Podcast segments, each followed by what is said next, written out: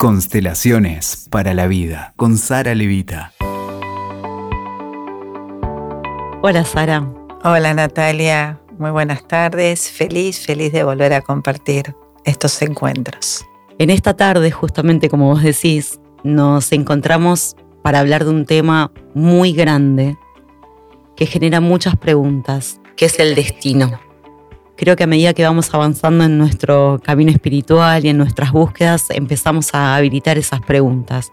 ¿Qué podemos cambiar? ¿Qué no? ¿Qué nos espera? ¿Lo estaremos haciendo bien? Entonces me parece que este episodio podemos empezar a intentar responder algunas de estas preguntas a través de tus saberes, a través de la mirada de las constelaciones, de la psicología, desde donde vos lo quieras abordar. Entonces me permito empezar por un punto común que es que es destino.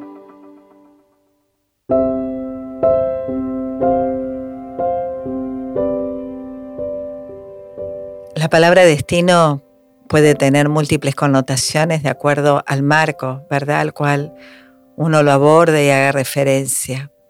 Desde esta mirada, el destino es resultado de nuestras implicancias. ¿Esto qué significa?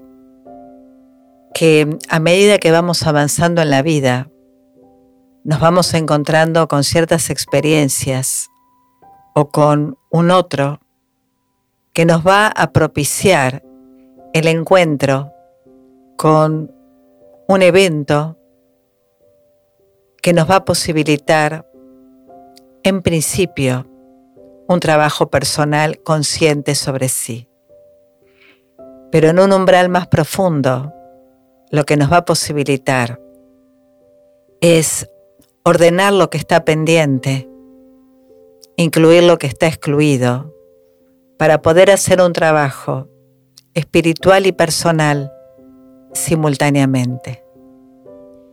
Entonces nosotros podríamos decir que gran parte de nuestro destino es poder ordenar, reparar, tomar, sanar cosas que vienen dadas a través del alma familiar, por ejemplo? Y te cuento que me das pie para compartirte que Bergelinger ha de alguna manera sistematizado en relación al destino a tres destinos, a tres posibles destinos diferentes. El destino de la misericordia, el destino de lo inamovible y el destino de la implicancia.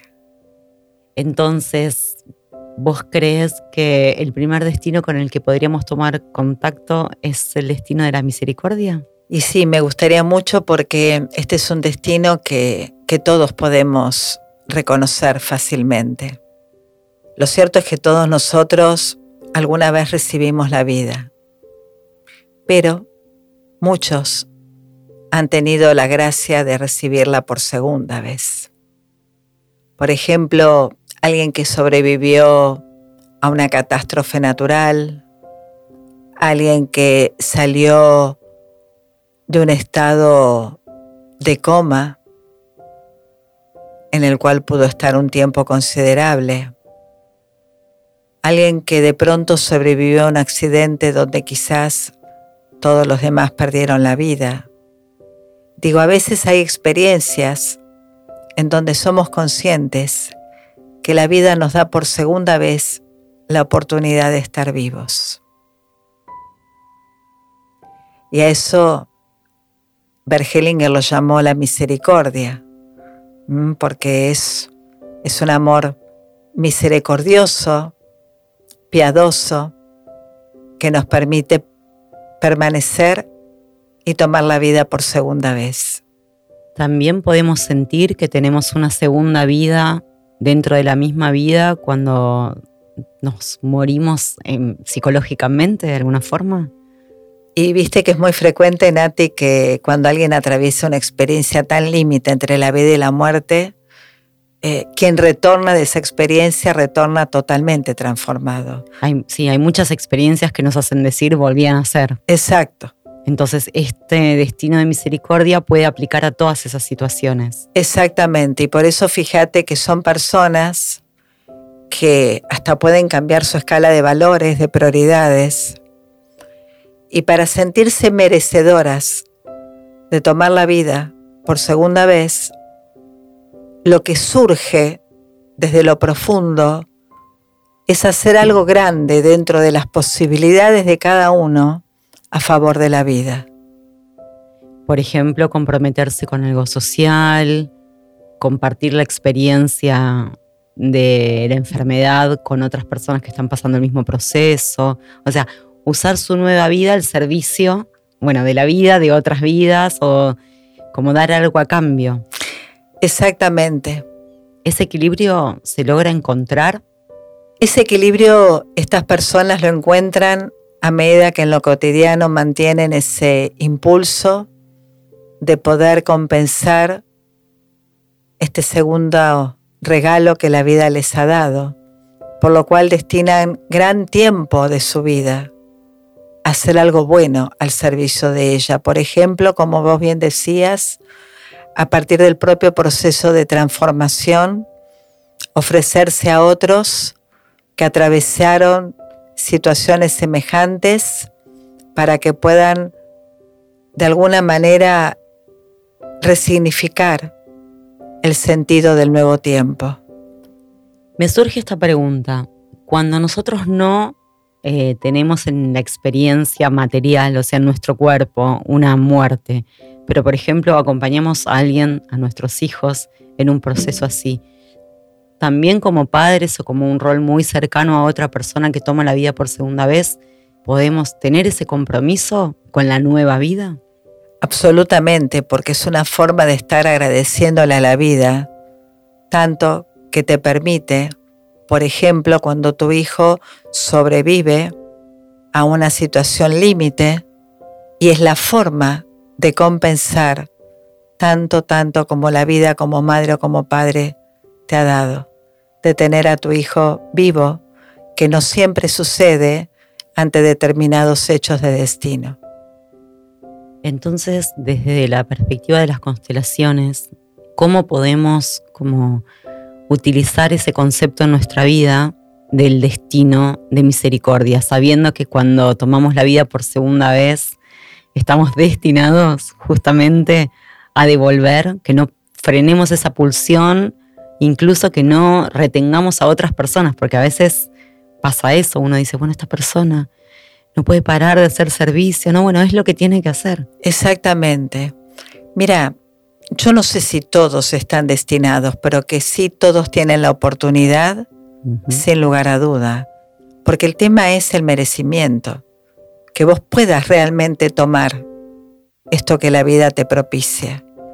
Por eso, por eso, el camino del servicio, para despertar conciencia, para ofrecer desde esta intención algún don que vos traes, algún arte que tenés en tus manos, algo que le haga más fácil la vida a los demás, algo que los lleve a los demás a alcanzar comprensiones que estén al servicio de, yo te diría, de, mm, de mejorar su calidad de vida de poder quizá comenzar a agradecer aquello que padecieron y poder al mismo tiempo ofrecerse como otros eslabones en la cadena de otros que seguramente pueden hacer algo también muy bueno a partir del modelo y testimonio que estos otros, a quienes vos te ofreciste en un inicio, pueden también ofrecer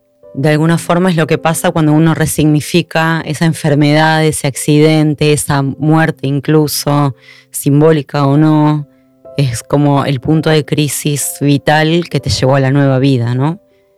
Así es, así es. Y, sin llegar a una situación tal vez física, cuando alguien atraviesa la noche oscura del alma, que alguna vez en un podcast lo hablamos, y, realmente el proceso de transformación es muy grande. Y cuando quizá pasaste por esa instancia donde te quisiste ir, porque quizás hasta lo pediste o lo intencionaste, y así todo permaneces, eso que fuiste tomando, también lo necesitamos dar, porque es la única manera de poder sentirnos merecedores de, esta nueva oportunidad que quizá te lleva a, a elegir estar al lado de un buen amor de pareja, o que te lleva a respetar la vida y a respetarte tus tiempos, tus espacios y brindarte aquello que es bueno para tu cuerpo y para tu alma. Ahora, lo cierto es que cuando se habla del destino de la misericordia, nos referimos en realidad a una situación límite como la que hablamos en un principio, pero podemos extrapolarlo y también llevarlo a pensar algunas cuestiones de nuestra vida donde la vida, para poder de alguna manera, para que con la vida, para que podamos agradecerle a la vida, igual aparece ese impulso de querer hacer algo bueno y ofrecer lo aprendido, lo atravesado y lo transformado. Enseguida vamos a hablar del destino inamovible eh, y de las implicancias, pero necesito hacerte dos preguntas más sobre este destino. ¿Qué pasa con las personas que atraviesan esos puntos límites entre la vida y la muerte, una enfermedad o una tragedia, y vuelven a la vida pero en vez de poder sentirse agradecidos o de haberse de tener una oportunidad de transformación, se quedan en el miedo, en el resentimiento y bueno, sucede que como que la vida no los termina de volver a habitar, ¿no? De alguna forma, o viven la vida de una, de una forma restringida. ¿Hay posibilidad de que eso se reconfigure? Muchas veces eso sucede por el destino de la implicancia. Bien que cuando la implicancia es más grande que el anhelo de vivir o de sanar, no es posible hacer algo bueno con ello. Una implicancia, por ejemplo, con la, lo que sería la culpa del sobreviviente, tal vez. Por ejemplo. Bien. Si querés, más adelante, cuando te preguntes sobre el destino de implicancia, podemos retomar esto. Me parecía importante porque por supuesto hay muchas personas que no pueden lograr como un nuevo pacto con la vida, si me permitís decirlo así, ¿no? Como una nueva vida dentro de la misma vida. Así es. Y también eso, eso lo vemos con frecuencia. Claro. Y la última pregunta que, o la última reflexión que me hacía sobre esto es, de cierta forma, todos los que nos encontramos escuchando estos episodios o conectándonos con esta información, creo que hemos pasado situaciones límite todo el tiempo. Bueno, también tuvimos una colectiva, ¿no? Que fue la pandemia. Entonces, de alguna forma, deberíamos estar todos destinados a hacer servicio y agradecer, ¿cierto? Ya lo creo. El tema es que en este destino particularmente es el merecimiento lo que también se juega. ¿Uno necesita merecer la vida? Para tomarla sí. Para tomarla sí. Y y para sentir ese merecimiento, el camino es ofrecer lo que tomaste, ofrecer lo que te han dado, ofrecer lo que recibiste, porque la vida llega a través de los padres. Hellinger decía, la vida llega desde muy lejos, Nati. Es una fuerza mayor que llega desde muy lejos a través de tus padres junto a tus padres. Es un regalo, es una gracia. Por supuesto, vamos a seguir profundizando sobre esto. El destino inamovible. Es espectacular la palabra. Tengo que hacer el chiste que parece algo de tipo Harry Potter. Me encanta. Eh, ¿Es inamovible tal cual tiene fuerza esa palabra? Y sí, porque fíjate que uno nace en un determinado lugar, es inamovible, en un día particular es inamovible, en un horario único es inamovible. Llegas a través de dos padres, una madre y un padre, que los conozcas o no, sepas acerca de ellos o no, llegaste a través de ellos. Eso es inamovible. Naces en un país determinado, con una cultura particular, con un lenguaje, al menos el lenguaje primario, con el cual tu familia, tu país se comunicaba. Eso es inamovible. ¿Y de qué forma comprender que hay una parte de nuestro destino que es inamovible Eh, explícamelo con un poco de más detalle. ¿Es un destino que tiene tres aspectos o son tres tipos de destino? Son tres tipos de destinos diferentes. Yo sabía que estaba diciendo algo mal. Corregime. son tres tipos de destinos diferentes. Sí. Este es el destino de lo inamovible. Bien. Eso significa que hay cosas que nos están destinadas que no vamos a poder torcer, hagamos lo que hagamos. Exactamente. Que es lo dado. Es lo dado vienen con nosotros, por supuesto nos significan, nos determinan. No podemos hacer nada con este destino.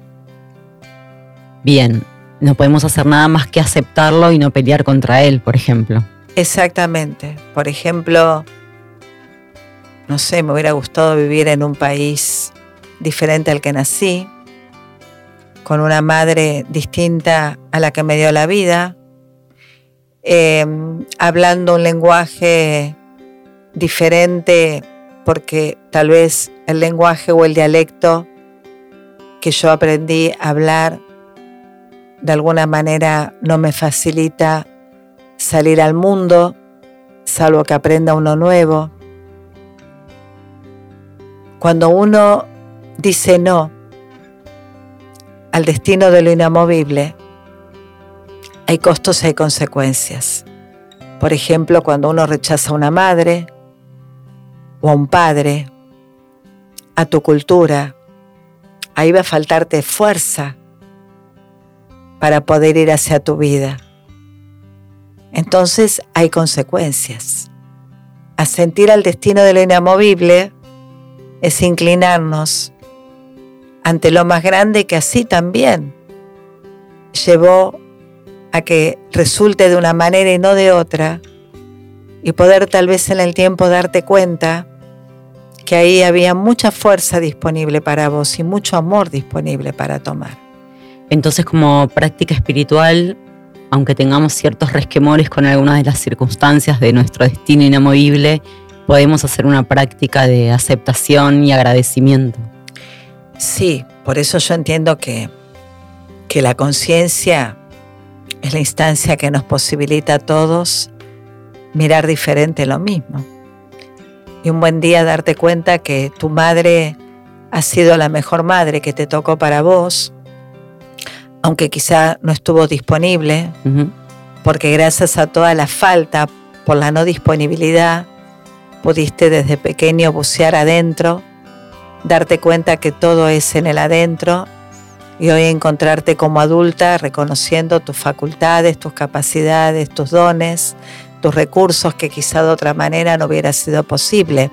Lo mismo cuando vas creciendo y vas dándote cuenta que había algo muy especial que viniste a hacer en tu país, en tu país de origen, en el que te vio nacer. Qué hermoso. Por ejemplo, hacer conciencia ser modelo y testimonio para que otros también despierten en un camino afín. Entonces cuando pasa el tiempo, uno deja de rechazar o de darle la espalda a lo que es inamovible, porque siempre allí hay un tesoro para descubrir en uno mismo. Y lo terminas agradeciendo. A veces eso exige tiempo. Me acuerdo que alguna vez conversamos en un episodio o en alguna charla con el libro y habíamos sintetizado esta idea del a pesar de, que yo solía usar mucho, del a pesar de al gracias a, ¿no? Tal cual, A pesar de que, bueno, vamos a hacerlo más fácil, ¿no? Sobre todo que todo el mundo conoce el amor a esta tierra, ¿no? Entonces vamos a ponerla de ejemplo. A pesar de ser argentina, uno y dio un paso hacia la prosperidad, por ejemplo, no sé. Y no, Después uno empieza a decir, como a pesar de ser argentina, no, gracias a ser argentina, uno puede dar un paso hacia esa prosperidad, ¿no? Así es. Eh, y eso lo podemos transpolar a un montón de estas cosas que se nos presentan como inamovibles. Qué hermoso el ejemplo que das porque gracias a que somos argentinos, como se suele decir, descendientes de este crisol de razas, tenemos la posibilidad facilitada de poder ver la unidad en todo. de poder reconocer que somos uno, de que la humanidad esté de alguna manera presente en esta tierra y cuánto, cuánto eso facilita el despertar y el desarrollo espiritual en todos nosotros. Así es. Bien, entonces es muy claro lo inamovible, así que nosotros este parrafito, como lo estamos haciendo en este tiempo y en esta circunstancia inamovible, también podríamos decir, no es a pesar de ser mujeres, sino gracias a ser mujer, ¿no? Eh, donde ahora estamos como volviendo a, a este punto de equilibrio entre los géneros, gracias a Dios. Bien, el tercer destino. El tercer destino creo que es el destino que más gente ha acercado a las constelaciones familiares para empezar a ordenar sus vidas y a ir a buscar aquello que espera para ser vivido, ¿cierto? Y sí, porque este es el destino de la implicancia. Hellinger dijo alguna vez, este es el destino que a veces, solo a veces, podemos modificar. Y lo cierto que en estos últimos tiempos vemos cuánta gracia tenemos en que estos destinos pueden ser verdaderamente ordenados y posibilitan crear lo nuevo para nuestras vidas. Bien, desde la perspectiva de las constelaciones, ¿cómo podríamos describir esta palabra tan importante que es implicancias?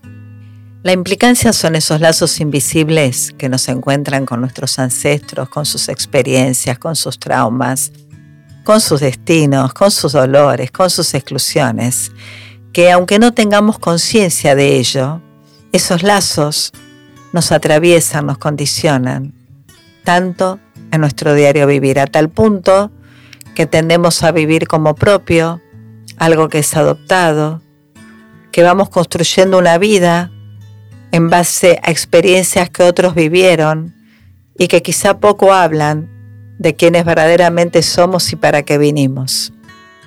Entonces, en esta dimensión, poder ordenar, quiero decir, poder incluir a los excluidos, poder incluir a sus experiencias, a sus dolores, a sus destinos, poder de alguna manera respetar la vida de nuestros padres con lo fácil y con lo difícil, darnos cuenta que solo somos los más pequeños ante todos ellos que son los más grandes, inclinándonos ante lo que fue, ante lo que es, asintiendo ante lo que fue y ante lo que es, lo que nos permite es devolverle al alma familiar del cual cada uno de nosotros somos parte, el lugar que a cada uno le corresponde junto al destino que le tocó vivir. En ese sentido, cuando comenzamos a hacer estos movimientos, Nati, y cuando vamos viendo justamente por dónde los órdenes del amor comienzan a alcanzarse y a ser respetados, vamos transformando las implicancias que siempre nos van a retirar de nuestra vida que son intentos fallidos de solución, porque sacrificarnos como nuestro abuelo, repetir una experiencia dolorosa como nuestra madre, pagar en el lugar de nuestro padre, repetir la historia de la abuela, no resuelve, no ordena. Entonces, a medida que lo vamos ordenando, en lugar de ser retirados de la vida, a través de esas implicancias que nos llevan a a estar enlazados con lo pasado y por ende dándole la espalda a lo presente y a lo que continúa, podemos precisamente tomar la fuerza para poder girar y con todo el respaldo que en el corazón, que en el alma de todos ellos tenemos, más allá de cómo sea nuestro recuerdo, nuestra historia y nuestra vida, podemos justamente transformarlo y ofrecerlo para nuestro mayor bien y para el bien de la vida entera, con todos los que son parte, cuando me atrevo a decir, la vida entera. Qué maravilloso, me emociona mucho porque a través de tus palabras, como siempre, voy haciendo los procesos e imagino todos mis ancestros en esa frecuencia de incondicionalidad y soporte. Y bueno, yo sé que algo se transforma también en uno, que uno empieza a sentir la fuerza al, a ser consciente que eso está ahí manifiesto, ¿no? Así es. Y si me permitís, claro. Me gustaría entonces compartirte una imagen y compartir con todos una imagen. Porque en el alma, nuestros padres, nuestros ancestros, en el alma lo único que anhelan es por nuestra realización y nuestra felicidad. Así como en la vida quienes tienen hijos o nietos, lo que más anhelan es verlos felices. Así también son nuestros padres, nuestros abuelos, nuestros bisabuelos, aunque ya se hayan ido, porque vos sabés que en el alma no existe la muerte. No hay muerte. El amor trasciende la vida y la muerte. En este sentido, sí te quería preguntar si esta toma de conciencia, por ejemplo, vamos a hacer un ejemplo muy básico, de que estamos implicados con algún ancestro, entonces, no sé, mi abuela tenía diabetes y yo tengo diabetes, ¿no? Sin meternos en profundidad con el síntoma y la enfermedad, solo con esa toma de conciencia de que estoy repitiendo un destino por mi necesidad de pertenencia. ¿Eso puede ser un punto de partida para empezar a disolver esa implicancia? No sé si es correcta la palabra. Sí, y sin lugar a duda es un comienzo. No significa que sea suficiente el darte cuenta pero por supuesto que es un comienzo que te va a permitir mirar con otros ojos de qué se trata lo pendiente, porque sigo tu ejemplo, en el alma para esa abuela que un nieto lleve su enfermedad y la viva como propia, le quita hasta su dignidad. Bien. Porque esa abuela llevó con tanta grandeza su enfermedad que a pesar de todo, fíjate que pasó lo esencial que es la vida Hubo algo más grande que la enfermedad, que la llevó a ofrecerse a pasar la vida como un eslabón, ¿verdad?, en esta gran cadena que va de generación en generación, ante lo cual lo que vivimos viendo con las constelaciones, que esa abuela lo único que necesita es del reconocimiento, de la honra, de la gratitud y jamás de la repetición de una enfermedad. Entonces, cuando nos vamos dando cuenta de ello, la imagen que me gustaría compartirles es que podamos visualizarnos y detrás de nosotros a nuestros padres, a nuestros abuelos, a nuestros bisabuelos, tantas generaciones como pudieron llegar antes. Y a cada uno de ellos con lo fácil y con lo difícil de sus propias historias y detrás de todos ellos ver como algo más grande, que es la fuerza de la vida, los abrazó. Cada uno de ellos se ofrecieron para que así resultara. Y como a través de las diferentes generaciones esa vida llegó a uno, con todo tal como ha sido, y sentir el respaldo el apoyo y darnos cuenta que nuestra gratitud va a pasar por tomar todo aquello y ofrecerla a favor de la vida que viene desde lejos, que también a nosotros nos abraza y nos atraviesa y que continúa hacia adelante, esperando siempre por nosotros. Esta es la forma, Nati, en que quizá transformamos nuestras implicancias en un movimiento ordenado y lo que vemos en cada constelación, que cuando así resulta, nuestros ancestros lo celebran, lo bendicen, se encuentren en esta dimensión o ya hayan partido. Gracias, Sara. Gracias a vos, Nati, siempre. Escuchaste Constelaciones para la Vida con Sara Levita. WeToker. Sumamos las partes.